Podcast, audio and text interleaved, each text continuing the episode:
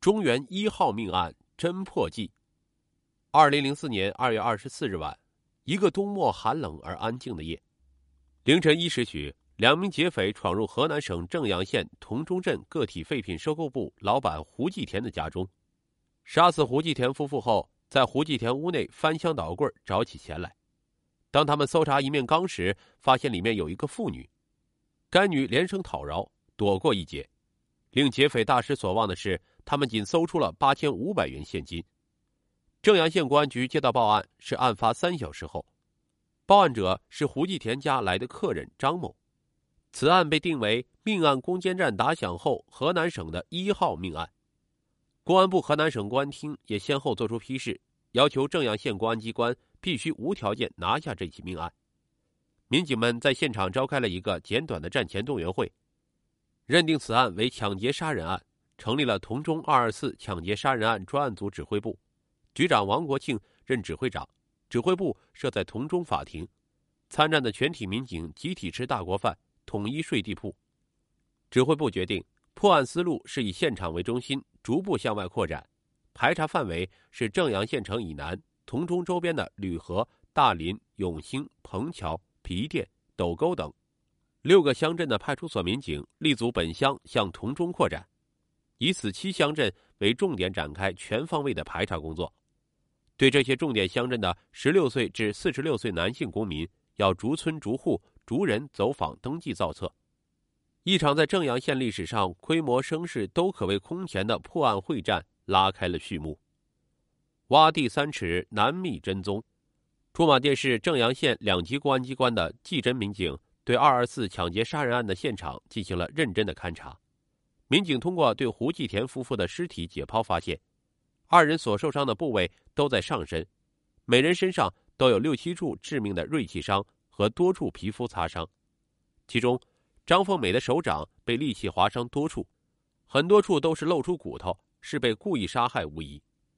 民警们除从胡继田的门上和麦地里提取了犯罪分子剁门及逃跑时留下的数枚不太清晰的脚印外，其余一无所获。从犯罪分子留下的脚印判断，作案者至少两人，其中一胖一瘦，个子在一米七至一米八之间。通过对现场情况进行判断，犯罪分子可能不是第一次作案，但有可能是第一次杀人。当天夜里二十一时许。警方召开“二二四”抢劫杀人案案情研讨会，布置第二天的侦查工作。会后，王国庆局长宣布，“二二四”抢劫杀人案不破誓不收兵，对下步侦破工作提出四点要求：一是走访知情人；二是受害人头一天走了一车废铁，卖了近六万元，因此要对案发前到过现场的所有人员逐一开展调查。三是发布“二二四”抢劫杀人案案情公告，印发宣传提纲，张贴到同中镇各村组，召开群众大会，发布群众积极提供线索，揭发犯罪。同时，在正阳电视台黄金时段滚动播出悬赏公告，公布举报电话，调动全社会的力量参与破案。四是对已梳理出来的各种嫌疑人员立即实施抓捕，并成立专门审讯小组。对已抓获的人员进行强力突审，从中发现与“二二四”抢劫杀人案有联系的线索。随着侦查工作的不断深入，大批线索和大批嫌疑人源源不断的浮出水面。从二月二十四日至三月十六日，专案组民警已将同中、大林等七乡镇翻个底儿朝天。民警们先后排查二市、信阳、驻马店的十余个县、二十余乡镇，走访群众十余万人次。共排查出重点嫌疑人一千两百余人，打掉盗窃、抢劫犯罪团伙七个，抓获团伙成员一百余人，已依法逮捕二十八人。但这一千多名重点嫌疑人也都先后被排除。至此，二二四抢劫杀人案仍然毫无头绪，案件已经进退维谷。三月十六日，驻马店市公安局专家组及正阳县同中镇二二四抢劫杀人案专案组指挥部研究决定。从当天起，二二四抢劫杀人案转入第二阶段，即重点攻坚阶段。抽调十九名民警组成二二四抢劫杀人案攻坚专案组，刑警大队大队长张建民任组长，下设五个行动组和一个消化处理组。三月三十日，在二十四专案组民警赶到山穷水尽时，经省市专家的提醒，专案组决定扩大思路，拓宽视野，将目光瞄向周边县市。专案组民警在调查中了解到，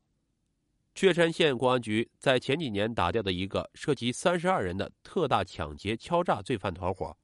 除七人在逃外，该团伙有六人被击毙，其余的被判重刑。这引起了专案组的注意，专案组决定到确山县公安局了解他们打掉的那个抢劫团伙的情况。由于该抢劫团伙是特大犯罪团伙，属驻马店中级人民法院管辖的案件。案卷材料都在市中院存档，于是民警们又马不停蹄的赶到市中院。专案组民警说明情况后，得到市中院领导的大力支持。他们破例将摞起来近两米高的几十本案卷材料全部借给了专案组民警。民警在宾馆里埋头苦看了整整四天，弄清了这个团伙的作案规律：一是他们在作案进入现场时从不走正道。逃离现场时都是分散逃离，二是他们进入现场时绝大多数是踹门入室，三是他们在进入现场之前都是就地取材，砍树削成一米多长的木棍当作案工具，四是做完案逃离现场后步行几十里，然后再乘交通工具。根据这些特征，张建民当时就怀疑，二零零二年十一月九日。正阳县同中镇小李庄村花生米收购门市部三十五万元现金被抢案，就是他们一伙的漏网之鱼所为。这起案件完全符合上述特征，其主要在逃人员是周胜利、高翔等人，他们正好一高一矮，一胖一瘦，个头在一米七到一米八五之间，与正阳县同中二二四抢劫杀人案的两名案犯相似。于是专案组将同中二二四抢劫杀人案。与周胜利、高翔犯罪团伙并案侦查，同时根据确山警方介绍，三月十一日发生在湖北省随州市小林镇的袭警案，就是周胜利、高翔二人所为。他们二人是确山警方上网通缉的重大批捕在逃犯。得到这个信息后，专案组民警又立即赶到湖北。据当地警方介绍，三月十一日，小林镇汽车站派出所按照公安部的统一部署。清查旅馆，捉拿重大逃犯马家爵。当副所长蒋永民带领民警乐道贤、李文清查到一个旅馆时，敲了半天门，里面的人就是不开。最后，旅馆老板用钥匙将房门打开了。屋里住着一高一矮、一胖一瘦两个四十来岁的人。民警在清查床铺时，发现了一支六四式仿军警用手枪。见事情败露，二人与民警厮打起来。他们抢过手枪，对民警开枪时，因子弹卡了壳没响。接着，他们又用砖头将两名民警砸伤后跳楼逃跑了。通过对现场遗留下的假身份证进行调查，发现是高翔的。专案组民警在走访中还了解到，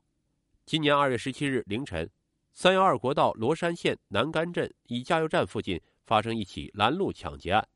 有可能是周胜利和高翔二人所为。专案组民警从确山县公安局了解到，周高二人二月十七日在罗山县作案，并没有得手，很有可能在二月二十四日到正阳同中作案。看来此案也是周胜利、高翔二人的杰作。专案组民警决定进一步追查周胜利、高翔二人的下落。六月三十日，确山警方在驻马店市公安局刑侦支队、技侦支队的大力配合下，一举将周胜利团伙在逃成员孙海松抓获。经过审讯，孙海松交代周胜利、高翔二人很有可能在广州，并表示愿意配合专案组民警前往抓获，以立功赎罪。正阳县公安局纪委书记王东升当即带队押着孙海松连夜向广东出发了。七月一日下午五时许，专案组一行八人到达了广东东莞。当夜十二时许，专案组民警在当地警方的配合下，对周胜利、高翔二人原来在广东东莞市。大岭山镇租住的房屋进行突击搜查，当时周胜利、高翔二人不在，专案组民警却意外的将周胜利、高翔原来的同伙销赃批捕在逃人员石虎抓获。经突审石虎，民警了解到，周胜利、高翔二人目前住在广东惠州市，近两天内可能来东莞市大岭山镇。抓捕组的民警决定在东莞市大岭山镇守株待兔。经过六天守候，民警将周高二人抓获。七月八日上午九时许，也就是周胜利、高翔被押回的当天上午，正阳县公安局抽调得力民警，组成了两个最强的审讯班子，立即对周胜利和高翔进行了突审。经过几个回合后，周高二人很痛快的全部交代了他们的罪恶。周胜利曾化名大张大哥，男，现年三十八岁，初中文化，家住确山县双河乡马坡村。高翔曾化名小张，军师，男，现年四十一岁，高中文化，家住确山县双河乡余店村，是确山县某单位下岗工人。以周胜利、高翔为首的特大入室抢劫、拦路抢劫、绑架犯罪团伙成员最多时达三十二人，自一九九八年以来，先后流窜到河南、广东、湖北、陕西等四省二十余县市，犯下抢劫、杀人两起，杀死三人。绑架等重大特大案件四十八起，涉案金额数百万元。仅在正阳县的部分乡镇入室盗窃、抢劫作案九起。周胜利、高翔是该团伙的核心，其作案手段非常狡猾，反侦查能力非常强。他们身上经常携带有刀枪，实属社会毒瘤，严重威胁着广大人民群众生命财产的安全，对社会的危害性非常大，影响非常恶劣。据周高二人交代，作案的前一天，他们已踩好点儿，准备抢劫同中镇南边一公里处的那个废品收购部。因为那个废品收购部靠公路，作案后好逃跑，并且收购部只有一对夫妇好对付。于是二人一合计，临时决定抢劫胡继田。按照他们以前作案的三不原则，即在作案时不杀人、不强奸、不留下任何作案工具。二人作案后。本来是向西到彭桥乘车后，再向信阳方向逃跑，而他们偏偏出了门向东走，并把他们的脚印留在麦地里。等他们上了小路后，才折向西，步行了近二十里后，来到彭桥至皮店的柏油路旁的一个水塘边，将采买的专门用来作案穿的深腰军用鞋脱下，扔进水塘内，换上包内的皮鞋，脱下身上的血衣，换上事先准备好的干净衣服。此时天已经麻麻亮了，他们分了抢来的钱后，乘车逃窜了。周高二人对自己的落网感到非常纳闷，他们非常自信地说：“我们做过四十多起案，从没有在现场留下任何东西，并且做了案就走，打一枪换一个地方。公安是怎么想到是我们干的呢？又怎么知道我们在广东东莞，直接去将我们抓住呢？”